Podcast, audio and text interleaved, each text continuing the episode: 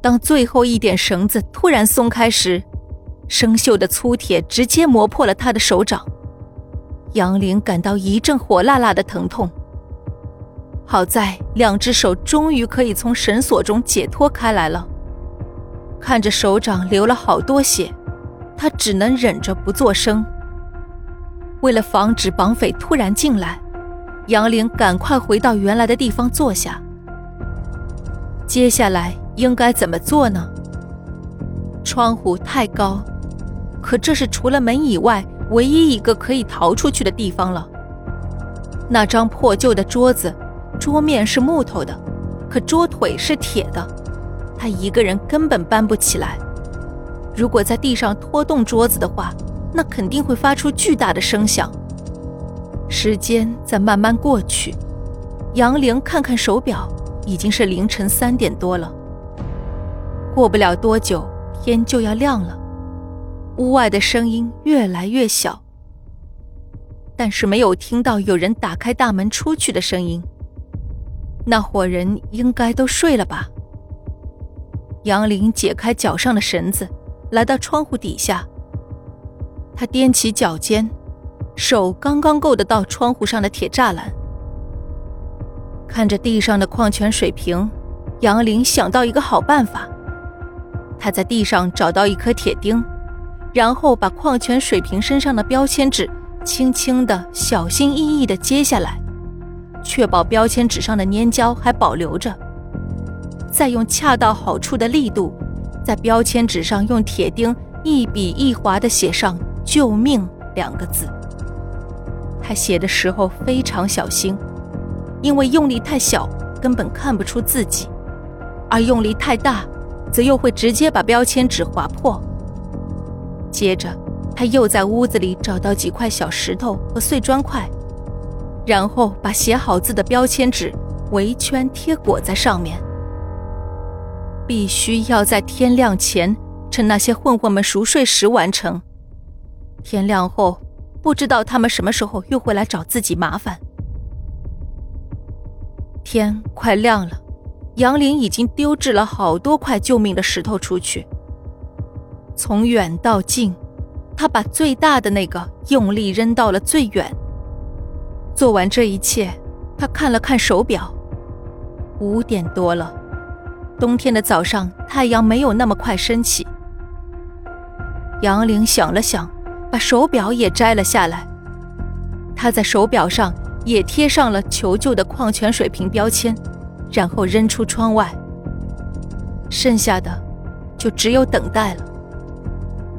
杨林把东西都放回原位，重新捆好脚上的绳子，手放在身后，假装还被绑着。他靠在墙角，闭着眼睛，打算休息一会儿，保存体力。早上八点还不到，李明轩早早来到公司。经过杨林办公室时，他习惯性的透过玻璃往杨玲的座位上看过去。然而，座位上根本不见杨玲的人影。再仔细看看他的办公桌，上面也是规整的干干净净，一看就是还没有来。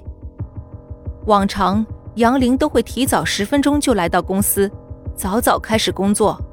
今天这是怎么了？算了。估计一会儿他就会来了吧。李明轩因为马上要开个早会，所以也没多想，就先匆匆离开了。然而，会议结束时已经是九点，杨玲竟然还是没有来到公司上班。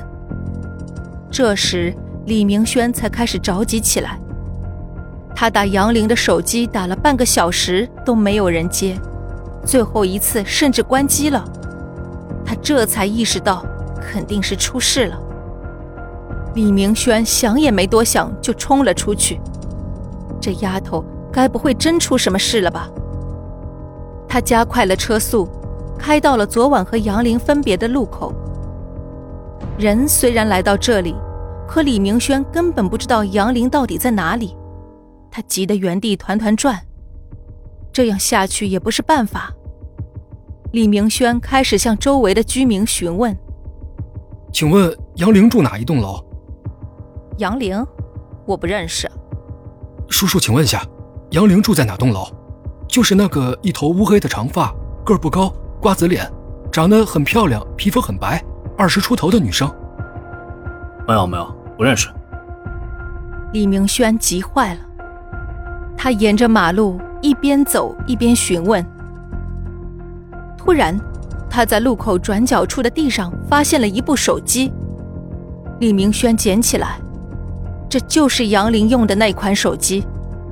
屏幕已经碎得不成样子了，估计也正是因为这样，才没被人捡了去。李明轩这下彻底慌了，他意识到杨玲真的出事了。李明轩立刻给一家侦探公司打了电话。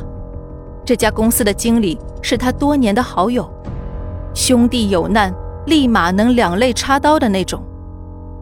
朋友公司效率非常高，接到电话后马上办事。他们马上找到了那个路口所有的监控器，调取录像。本集已播讲完毕，感谢您的收听，下集更精彩哦。